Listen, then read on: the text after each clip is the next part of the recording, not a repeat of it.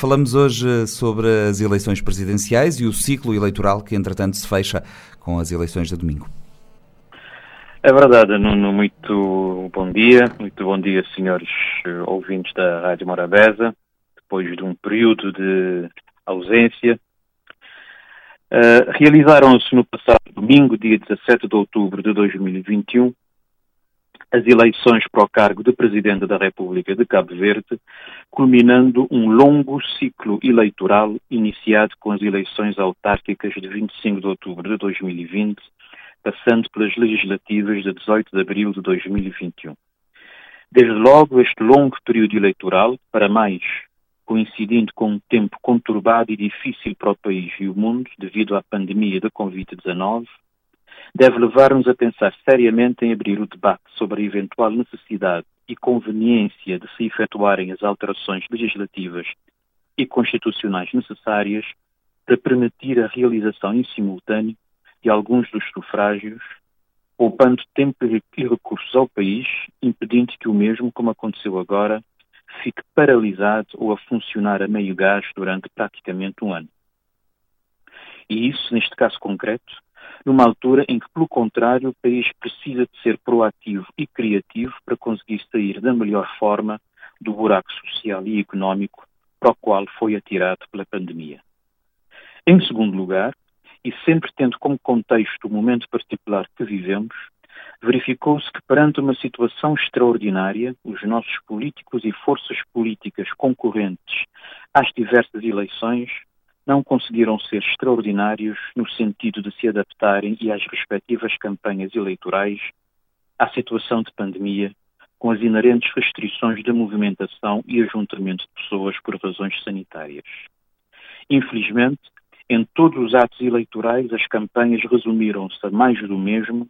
com as mesmas ações de sempre, baseadas no contacto direto com os eleitores, comícios, passeatas, carreatas e outros quejandos, privilegiando o marketing, a proibição sonora, o espetáculo, com as inerentes aglomerações e, depois, logo se verá o que acontece em termos de disseminação do vírus, alguém há de resolver, porque o importante é animar a malta e, sobretudo, impedi-la de pensar. De facto, perdeu-se uma grande oportunidade, afinal, as crises também são feitas de oportunidades e esta, em particular, enche-nos as medidas nesse aspecto. Se fazer uma viagem nos métodos das campanhas eleitorais em Cabo Verde, passando estas a serem mais pedagógicas, mais esclarecedoras, focadas no debate de ideias, programas e, por que não, currículos políticos, privilegiando os debates, verdadeiros debates, na comunicação social e redes sociais e,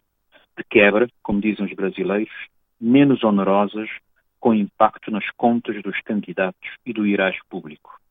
Mas, pelos vistos, tal desidrato não passará jamais disso. O meio wishful thinking, pura ingenuidade minha, pois para isso seria preciso que as candidaturas e candidatos quisessem realmente esclarecer os eleitores e pretender uma nova forma de fazer política baseada num pacto de verdade com esses eleitores. As, ele as eleições presidenciais do passado domingo não foram a regra e no final, ou melhor, já no sábado, a sensação de tranquilidade e silêncio derivada da ausência da poluição sonora dos carros de campanha parecia querer explicar-nos que a maior virtude das campanhas eleitorais é precisamente fazer-nos agradecer o seu término.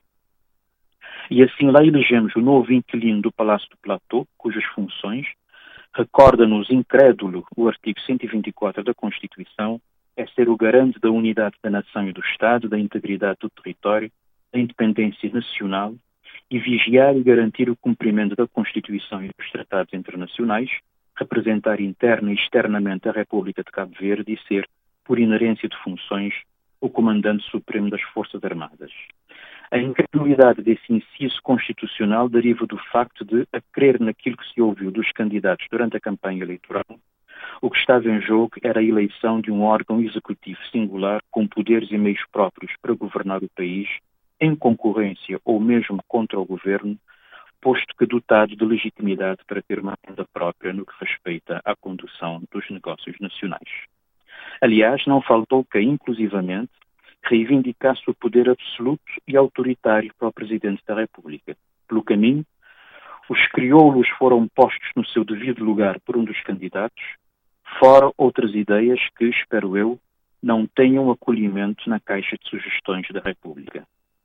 Confirmando a ideia de que a quantidade nem sempre é sinónimo de qualidade, aliás, esses dois conceitos raramente andam de mãos dadas, a pletora de candidatos a esta subitamente apetecida função do Estado deve levar-nos a abrir descomplexamente um outro debate sobre os requisitos mínimos para a candidatura presidencial, com o intuito de se evitar a descredibilização dessas eleições e da própria função. Se chegarmos à conclusão de que aquilo que aconteceu nestas eleições é o resultado da democracia funcionar e que assim é que deve ser, tudo bem, aceito a opinião, mas devemos então aceitar também as consequências, consequências inerentes. De resto, para o que interessa afinal, José Maria Neves foi um justo vencedor, a expressividade dessa vitória sim o demonstra, e Carlos Veiga um digno vencido, tendo ambos contribuído para o prestígio da nossa democracia apesar dos pesares. Espero que o eleito saiba exercer o seu mandato com sabedoria e imparcialidade, sendo efetivamente o presidente de todos os cabo-verdianos, liderando a nação nos próximos tempos que serão ainda muito difíceis.